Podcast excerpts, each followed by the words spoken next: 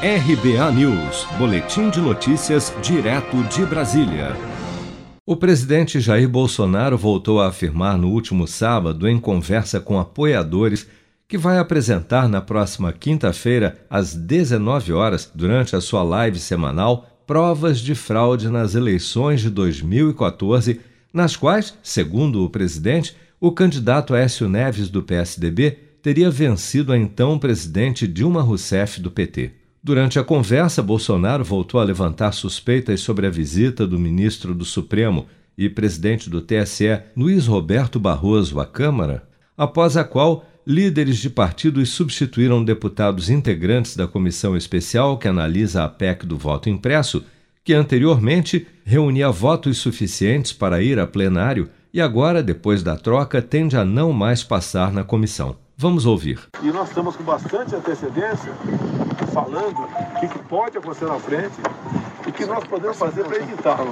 Na quinta-feira, eu vou demonstrar em três momentos a inconsistência das urnas para ser educado. Não dá para termos eleições como está aí. É inadmissível o ministro, presidente do TSE, do Supremo, Barroso, ir para dentro do Congresso. Não sei o que ele negociou, o que ele falou, porque rapidamente ele cativou grande parte dos líderes, se apaixonaram por ele, não sei porque que ele ofereceu, e no dia seguinte trocaram os integrantes da comissão especial que analisa a PEC do voto impresso. Dá para desconfiar ou não dá? Com certeza.